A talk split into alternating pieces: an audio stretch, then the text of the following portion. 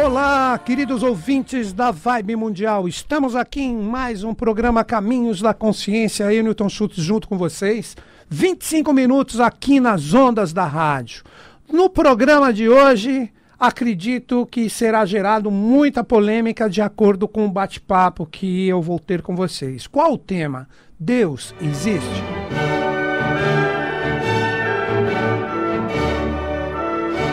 Vamos lá, gente. Quando nós falamos Deus, aqui eu estou como um livre pensador, respeitando toda e qualquer religião, todo e qualquer caminho espiritual, todo e qualquer conceito do que representa Deus, aceitando ou negando ele. A minha ideia aqui é justamente conversar com vocês novamente, utilizo o mesmo termo. Livre pensador. Para mim, um livre pensador é aquela pessoa que vai analisando os dados que ela contém através do contato, do convívio com livros, etc., formando o seu conhecimento. E através desse conhecimento, a pessoa tem o livre pensar, penso logo existo, como já foi dito, né? Então, a, a minha ideia principal aqui, novamente digo, respeito todo e qualquer conceito do que é Deus, todo e qualquer tipo de religião, não vou criticar nenhuma. A minha ideia é deixar de uma forma bem solta nós pensarmos através do conceito do que nós colocamos como Deus, o que nós colocamos como religiões que fazem essa conexão, né? Este religar que religião como a própria palavra diz, religião, todo mundo sabe que vem do religar ou religarem, ou seja, re ligar ou ligar novamente algo que estava conectado, né? Então daí a gente pode ter várias reflexões para que nós entremos em sintonia com isso e comece de uma forma direta a refletir sobre esta potência, essa força criadora. Mas antes de entrarmos diretamente nesse conceito de Deus, vamos entender primeiro as religiões, porque querendo ou não, as religiões, mesmo para os livres pensadores, se você pegar, como eu disse no início do nosso bate-papo de hoje, a palavra religar, nós temos, mesmo a pessoa sendo um livre pensador, quando ela começa a fazer esse questionamento, na minha visão, ela está se religando, ela está buscando respostas, ela está buscando compreender o que seria essa fonte criadora que se joga praticamente através das suas vibrações no jogo evolutivo, criando tudo e todas as coisas. Então vamos primeiro entender a parte da religião, segundo a minha visão, todo mundo sabe que eu aprecio muito a teosofia e hoje eu sou um membro da Sociedade Brasileira de Obiose, que já se chamou Sociedade Teosófica Brasileira. Então eu vou colocar esses conceitos que é o que eu acredito, o que é verdade para mim, não necessariamente seja verdade para você. Como eu sempre digo, a verdade para mim ela tem duas faces. Ela tem a verdade no seu sentido prístino, que seria o antigo, primordial, que essa é irrefutável. Existe a verdade humana, que é aquilo que nós acreditamos de acordo com o nosso estado de consciência e o nosso próprio estado de consciência aceita algo como verdade em um determinado momento. E isso pode ser alterado.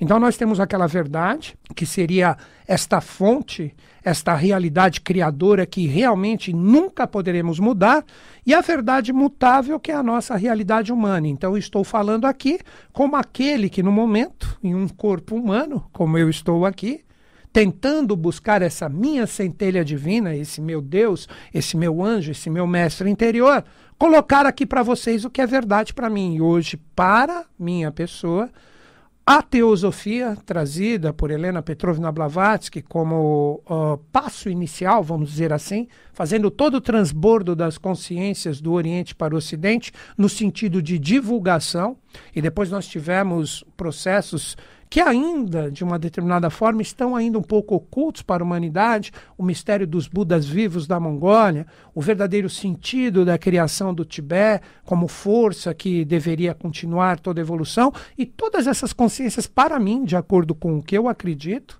elas estão manifestadas aqui no Ocidente. Não que o Oriente não tenha espiritualidade, obviamente, mas eu vejo como polos evolutivos que esse religar que eu estou falando aqui para vocês pode ser potencializado. Eu vejo hoje o Ocidente como uma realidade que traz essa consciência de uma forma mais atuante com o jeito que Deus, né, como o próprio termo coloca, como Deus projeta a sua consciência em nós. Vamos tentar entender, de acordo com todos esses princípios, a religião, o religar.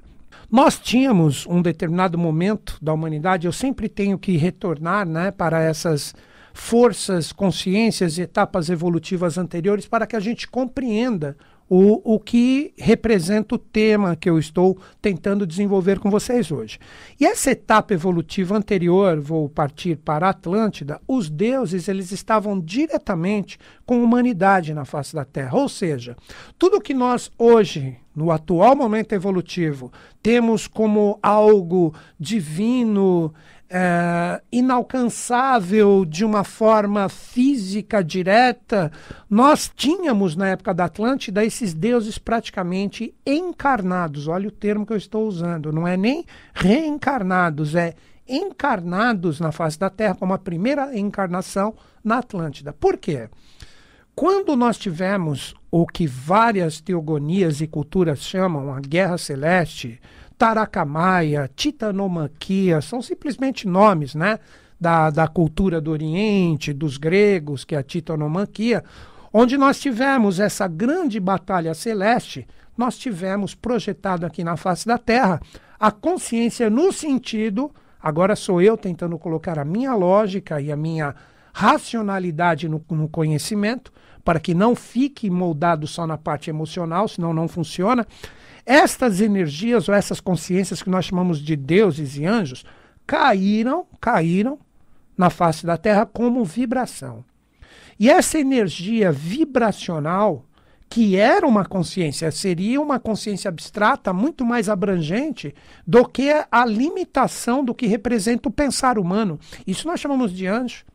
Vocês não imaginam o que seria a mente de um anjo ou a mente mesmo de um Deus, ou princípio vibracional que ele possui em comparação com a mente concreta humana. É uma realidade muito distante quando as pessoas estão desconectadas. Aí que vem o termo religar. Vamos começar a entender isso. Quando as pessoas estão desconectadas, a diferença é brutal.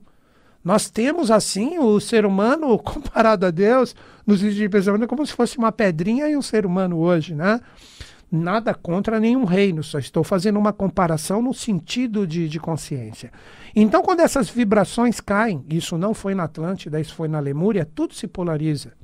Aí que nós temos também, como eu sempre cito aqui, o próprio Gênesis de Moisés, quando ele coloca Adão, Eva, serpente, o conhecimento, que é a maçã, isso só em algumas traduções mais populares que existem.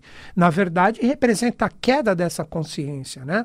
Uma coisa muito interessante, vou colocar aqui mais um pitaco. Eu sei que com isso muitas pessoas vão discordar de mim, mas eu gosto de ser uma pessoa provocadora provocadora no sentido de procurar fazer todo mundo pensar, inclusive eu mesmo aqui, estando dessa forma ativa conversando com vocês.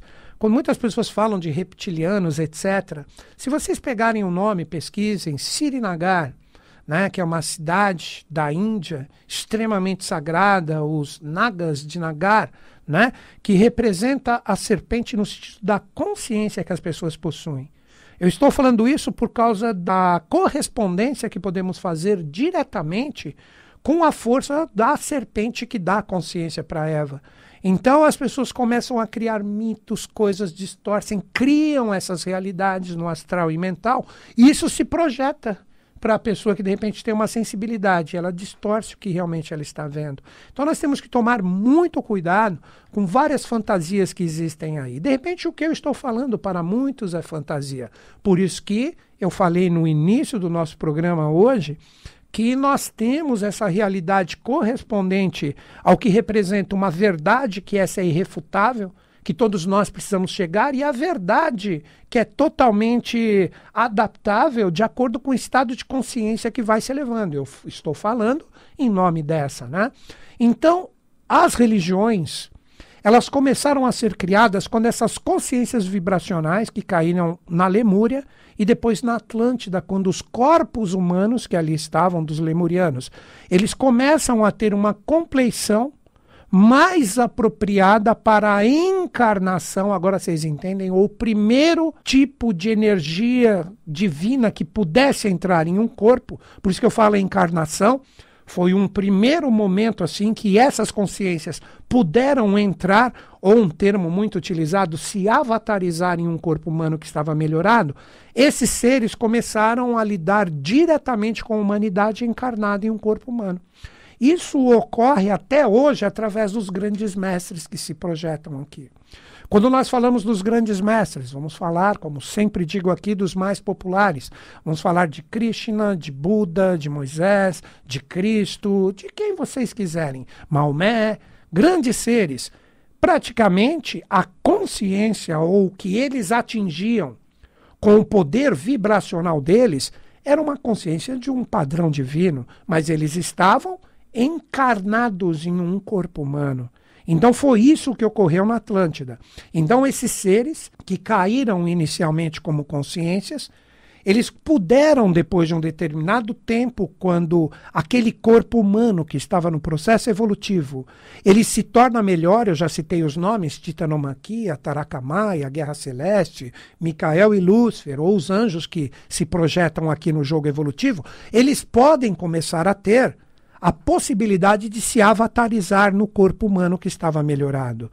E esta realidade do corpo humano que estava melhorado começa a ter seres que trazem para a humanidade que estava ali presente uma possibilidade deles terem o convívio direto com esses deuses. Então aí que começa a adoração, porque os seres humanos comuns que estavam no processo evolutivo eles observam que tinham seres melhores que traziam toda aquela consciência, que no apogeu da Atlântida a tecnologia chegou numa parte fantástica, né, onde eram manipuladas as forças da natureza, que eu já dei dicas aqui em vários programas que são chamados de tátivas ou tátuas. Inclusive, é esta energia que locomove os discos voadores para a gente entender a potência da força de sumir olhos vistos, velocidade, a própria locomoção. Isso representa a força de Vayu, que representa a energia do ar,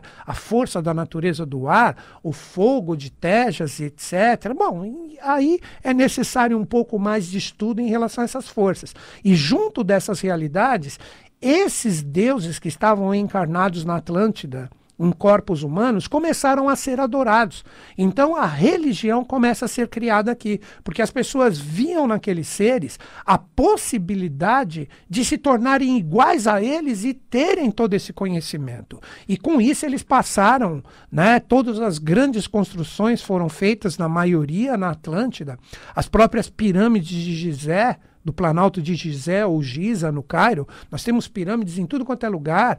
Os próprios maias, astecas, incas aqui nas Américas, eles utilizavam todo esse conhecimento dos polímeros líquidos que representavam a possibilidade com as forças da natureza de fazer o que quiser com, com a parte da matéria. Os próprios druidas, se você pegar a cultura celta, eles tinham esse conhecimento da Atlântida.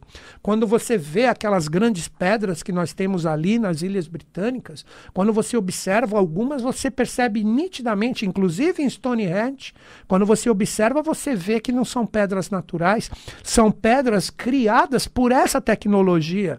Então, tudo isso estava de uma forma direta com a humanidade utilizar na Atlântida, através do vril ou através da energia das forças sutis da natureza, junto da consciência do, dos seres humanos que ali estavam, os discos voadores ou OVNIs, como a gente chama, eram absolutamente normais, né? Então nós precisamos compreender que toda essa consciência ela foi preservada por vários seres depois dos grandes cataclismas atlânticos que ocorreram.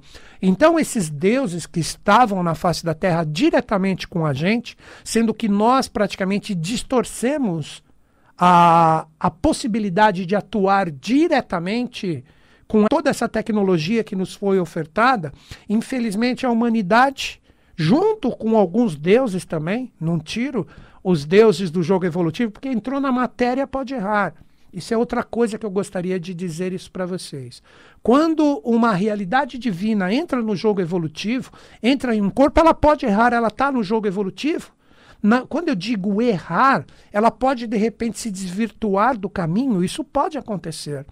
Daí que muitas vezes um ser divino retorna para cá, justamente para corrigir vários erros que foram criados por alguns que falharam ou titubearam na sua missão. Então nós vamos compreender todo esse processo de uma forma não devocional, né? Então esta realidade que estava ali na Atlântida, a humanidade começou a criar escravidões ela começou a, a, ter a escravidão como um processo absolutamente normal por causa da dependência dos seres que ali estavam em relação a esses deuses. E aí começa uma tremenda revolta. E aí o lado do ego começa a sobrepujar todo aquele equilíbrio fantástico que existia, e aí tem o declínio da Atlântida, né? E quando isso ocorreu, tinha um, uma arma que era utilizada pelos Atlantes que era uma arma de grande destruição, que se chamava Agni Chastra, ou Agni Chastra, Agni de fogo, Chastra, a, a energia que poderia ser manipulada através da força do fogo, que hoje o laser é 0,00000.1 da energia que representava essa força da locomoção do fogo de Agni. E com isso o ser humano tinha um poder de destruição assim em massa terrível. Então eram necessários escudos, etc, tal. Então a maioria dos mitos que nós carregamos hoje através de religiões, através das várias formas, pegando o próprio tema do programa que é e Deus existe, toda essa energia, toda essa consciência manifestada desse poder da eternidade de Deus, criam as religiões que procuram, de uma determinada forma, criar a manutenção de todas essas forças. Mas, como eu falei em relação às duas verdades, a verdade correspondente a, a, ao ego humano distorcido acaba gerando toda a desconexão que as religiões como conexão ou religar deveria ofertar para a humanidade. Quer ver um outro exemplo disso? Pegarmos mais atualizado agora, né? Depois que termina essa parte da Atlântida, que os deuses saem da face da Terra, o que, que ocorre? Começa a existir a saga dos seres especiais enviados das dimensões, onde esta divindade, que outrora estava na face da Terra, se encontra resguardada, mas envia ciclicamente para nós seres especiais que vão tentar trazer esse religar. Daí que nós temos enviados desses locais, Budas, Cristos, Krishnas, os avataras, os Yokanãs, seres que vêm trazer a possibilidade da humanidade começar a refletir e entender o seu real propósito. Então são seres enviados desses locais. Moisés, Maomé, são seres fantásticos. Nós que distorcemos através de religiões, fanatismos, perdendo o conhecimento verdadeiro, tudo que isso representa. Então, esses seres vêm para cá e eles trazem a renovação do verbo. Eles sempre se chocam, sempre se chocam com a realidade humana. Porque se eles viessem aqui para pegar levezinho, a gente ia ficar na inércia e eles não iriam cumprir o papel deles. Então eles vêm chocar. Aí você fala, ah, mas Cristo era bonzinho. Ok. Mas ele veio aqui, ele veio falar de amor, paz e fraternidade no meio de toda aquela guerra que Roma promovia para suas conquistas. E ele não vinha mais rebelde que isso, impossível. Pega Gandhi, pega Gandhi, né? em relação à Inglaterra. Então a gente tem que estudar a história sem perder a tradição, né? Quer ver um exemplo? Eu citei os druidas. Vocês sabem o que significa a palavra druida, que são os grandes sacerdotes dos celtas. Deru é carvalho. Wida, que vem de wid, é conhecimento.